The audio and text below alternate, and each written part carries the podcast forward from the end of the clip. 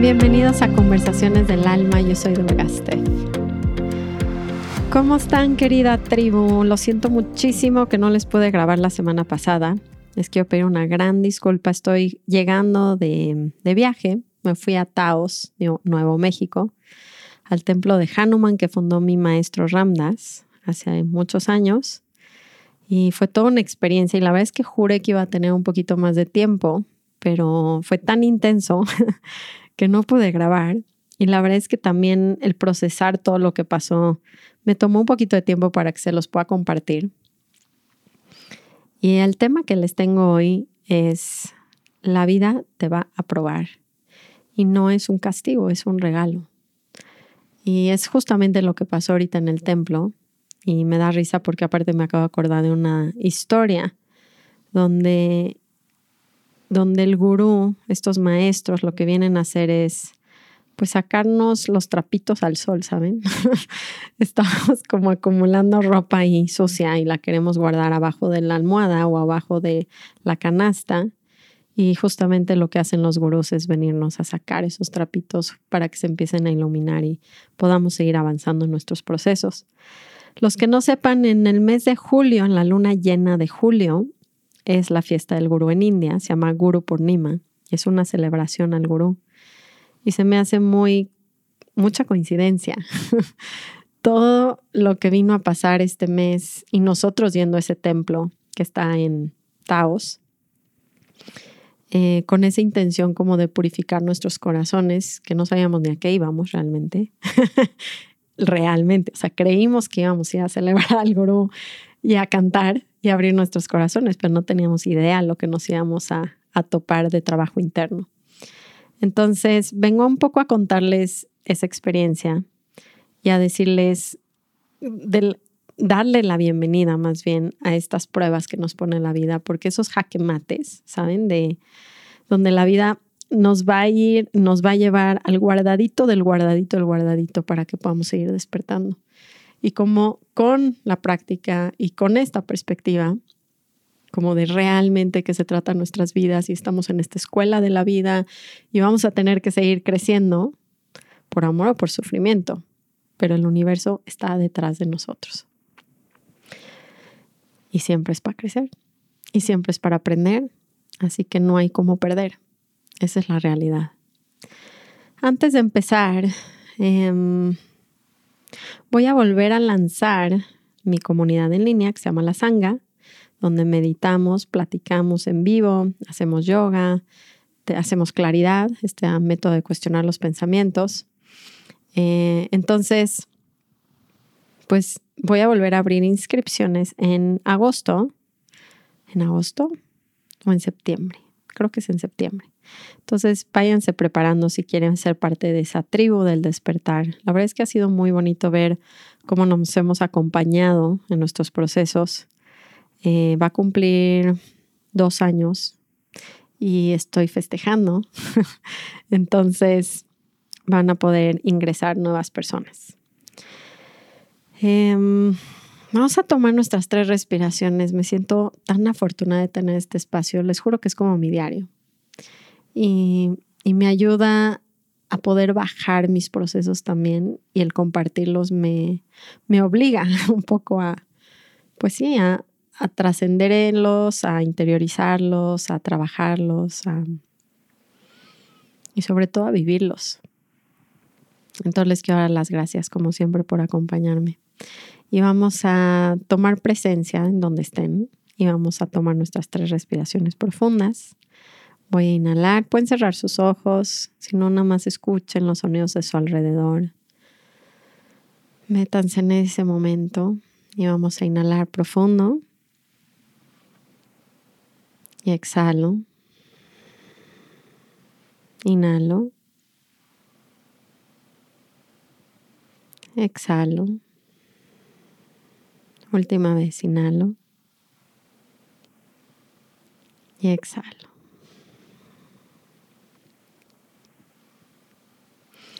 La vida nos prueba por amor, no por castigo. Y es interesante ver los aspectos de nuestras personalidades que todavía tenemos que trabajar, que escondemos, y cómo la vida nos ayuda a mostrarlos. Y en un principio se siente como, ¿qué está pasando? O sea, la vida me está castigando, no puede ser que me volvió a pasar esto, ¿qué estoy haciendo mal? Creo que ese es una, algo bien interesante en nuestra cultura, en la cual todavía no aprendemos que para crecer a veces hay que vivir incomodidad. Y de hecho se siente hasta en el cuerpo, o sea, los niños chiquitos sienten dolor en sus huesos cuando crecen.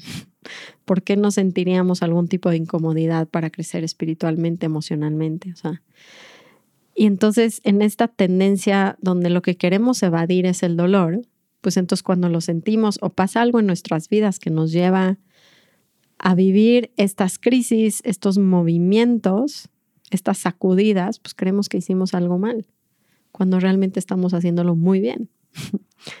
y pues justamente en este mes tan importante, porque es la primera vez que, yo quería ir a Taos, les, comparto un poco mi, mis visitas más que nada eran a Ramdas, quien ya dejó su cuerpo, quien fue un gran y sigue siendo para mí un gran, gran maestro. Ramdas, más allá de darme mucho conocimiento mental, lo que me compartía era una presencia de amor incondicional que me transformaba cada vez que lo visitaba. Entonces, claro que hablábamos de la escuela de la vida, pero más allá de, de sí platicar los conceptos profundos, lo que hacía es que volvía real un espacio que estamos buscando todo el tiempo, que es ese verdadero ser, ¿no? Cuando le llamamos el cómo entro a ese espacio del alma, cómo regreso a mi ser, cómo cómo siento que estoy conectado con todo, bueno, estar en la presencia de Ramdas a mí me llevaba a volver esto en una experiencia. Porque lo leemos en libros y lo escuchamos en historias, y, pero no lo vivimos. Y si no lo vivimos, siento que la motivación para el trabajo interno se vuelve muy poca. Porque entonces, ¿qué estoy ganando? ¿Un ideal? Una fantasía, un cuento, cuando se vuelve una experiencia esto en nuestras vidas, sabemos que es real y que lo podemos encontrar y que está dentro de nosotros. Y que más allá de ser algo que encuentro, que mm, descubro, que tengo que ir a buscarlo afuera, es un estado interno que yo puedo acceder en este momento. O sea, no tengo que hacer nada. Evidentemente, es mucho más fácil decirlo que hacerlo, pero entonces lo que hacía Ramdas para mí en mi vida es que me llevaba ese espacio en mi corazón y lo volvía real. Y entonces yo lo fui a visitar mínimo dos veces al año en unos retiros personales, porque me parecía fascinante poderme sentar, ya dije, quítenle hablar, sentarme enfrente de esta persona y poder sumergirme en el amor incondicional en el cual él vivía. Eh, además de esto, ¿no? Empecé a conocer realmente qué significaba tener un gurú. Y hoy, más allá de hablar de la parte mística del gurú, que un poquito voy a rozar porque me parece algo fascinante, yo siendo una persona tan racional, a veces no puedo creer que esta energía se vuelva algo tan palpable, ¿no? Esta gracia del gurú que hablan, esta energía, sí existe y es muy real, tan real como esta conversación.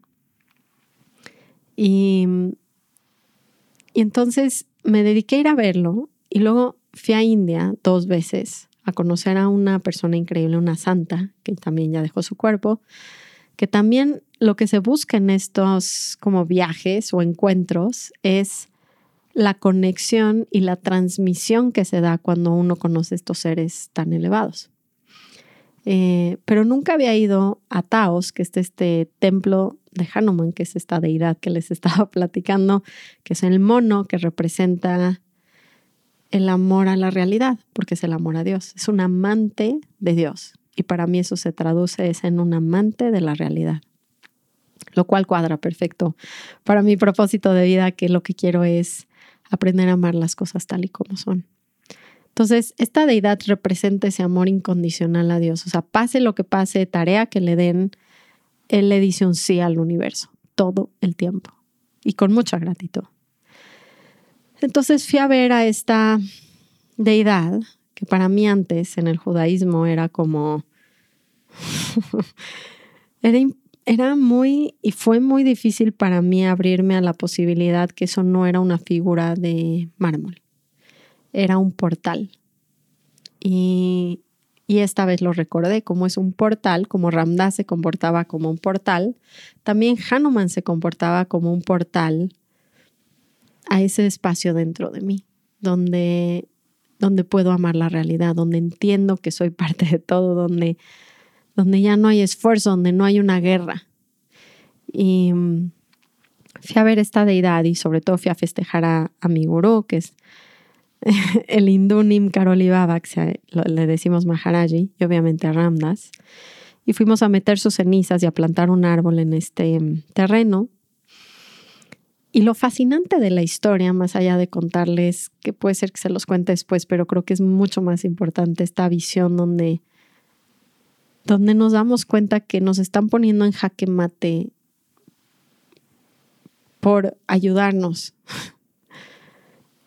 Y es muy interesante poderlo ver así en nuestras vidas, porque estoy segura que cada uno de ustedes igual está viviendo cosas retadoras y el poder entender que es una ayuda va a hacer toda la diferencia en el proceso. Y el poder ver qué está pasando dentro de mí, qué, qué es, cuál es la enseñanza, cuál es el aprendizaje. Entonces, eso para mí hoy en día es seguro, ¿no? Es el que me está empujando a ver esos trapitos que están guardados, que a veces no tan fácil podemos ver, ver y que nos va a ayudar mucho verlo, porque si no lo podemos ver, evidentemente no lo podemos trabajar.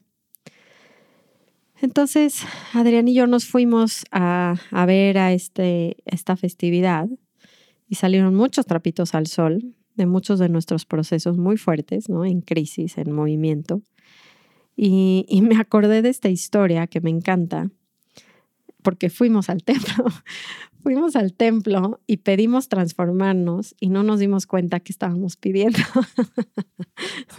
¿No? Como que la gente quiere transformarse, la gente quiere avanzar, la gente quiere crecer, pero no se da cuenta lo que vamos a tener que pasar para poder tener ese crecimiento y cómo los egos nos todavía seguimos empujando la incomodidad, el dolor, y el sufrimiento em, y no podemos ver la gracia detrás de eso.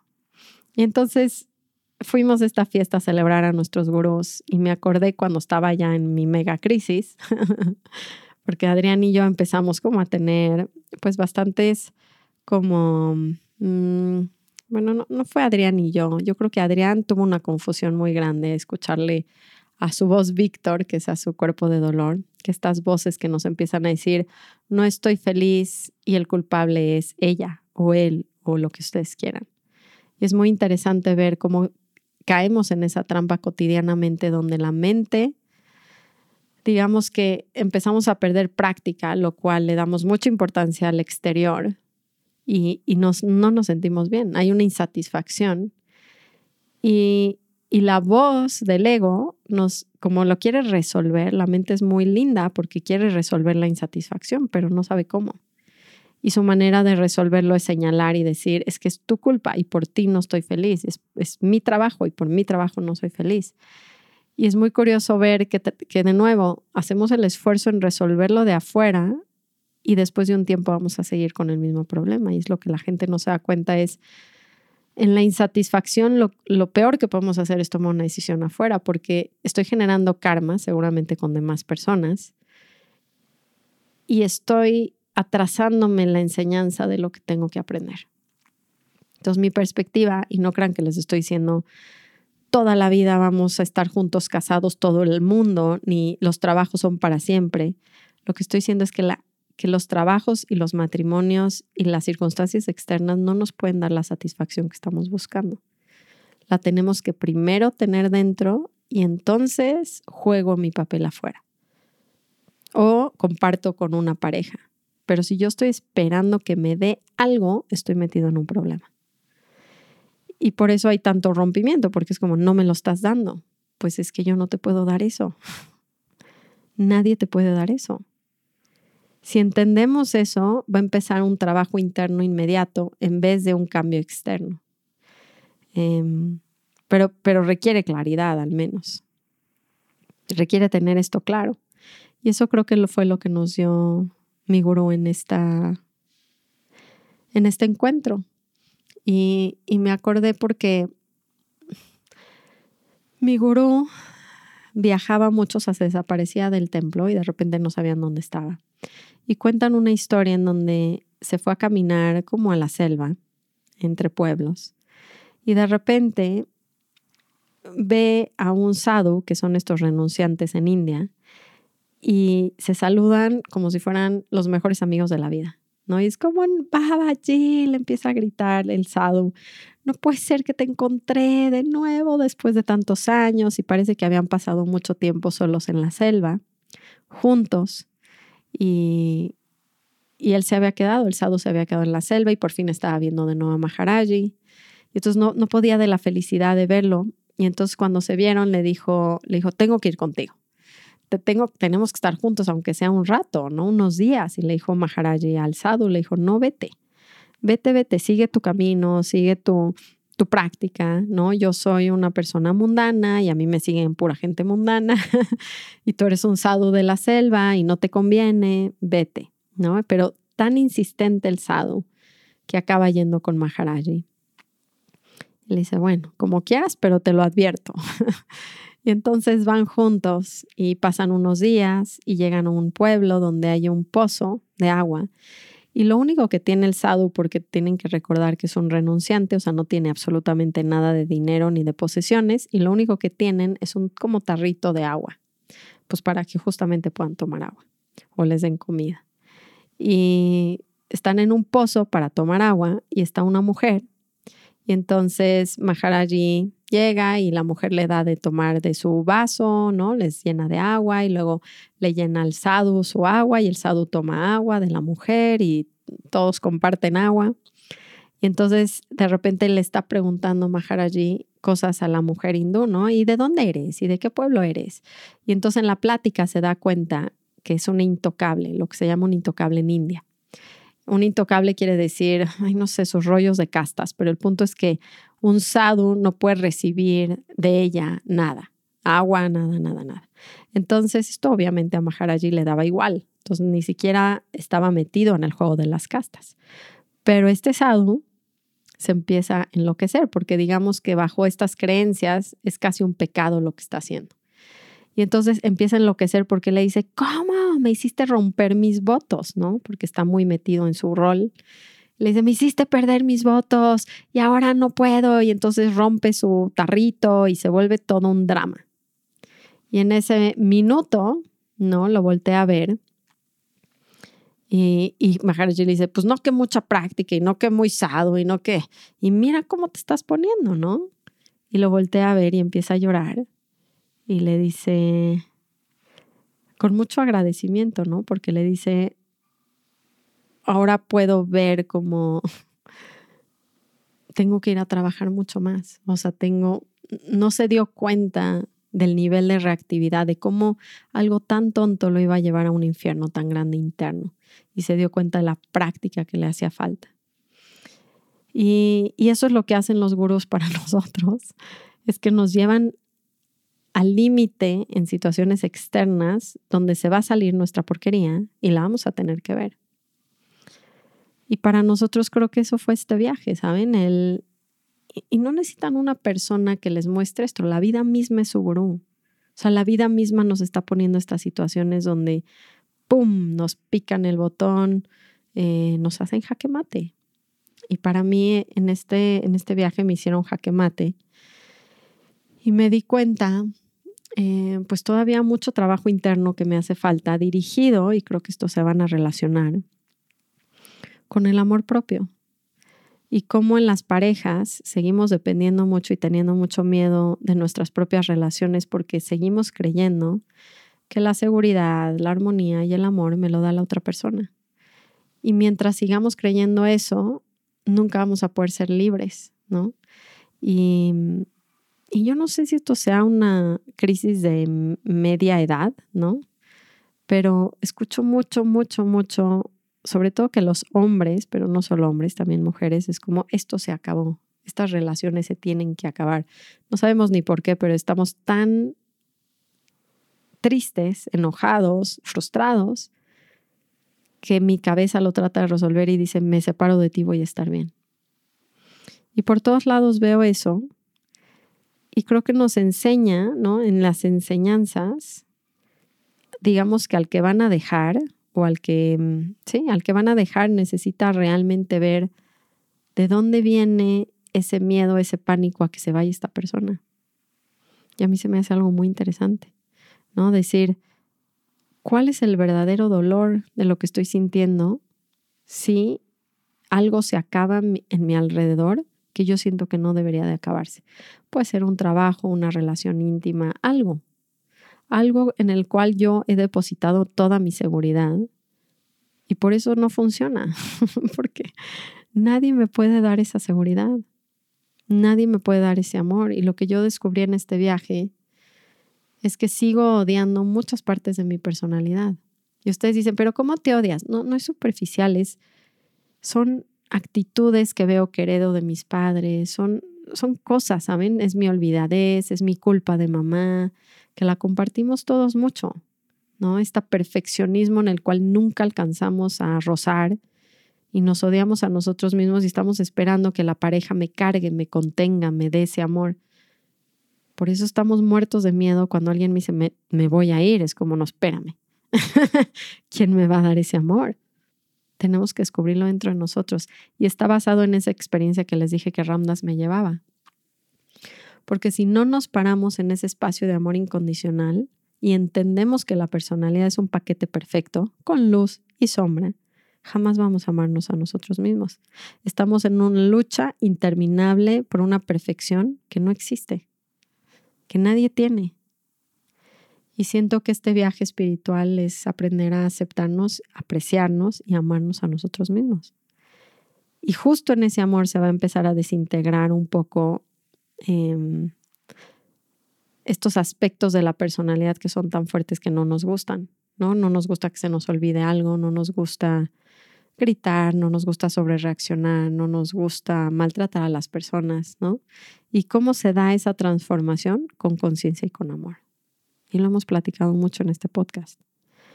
Em, entonces, en este periodo, evaluar si les está haciendo la vida jaque mate y recordar que no es un castigo, es una oportunidad gigantesca porque si lo que queremos es sanarnos a nosotros mismos y eliminar las barreras de ese amor incondicional, que son nuestros propios pensamientos y emociones, ¿saben? Entonces es una gran ayuda que me vuelva a dar conciencia de estos trapitos que tengo que trabajar. Y la verdad es que entre más trabajo con gente me doy cuenta que esos trapitos siempre están relacionados a el automaltrato más o menos que nos hacemos todos y el amor que nos hace falta sentir dentro. Porque si yo soy la fuente de amor, se acabe lo que se acabe en mi vida, yo me quedé con ese amor. Nadie me lo puede quitar.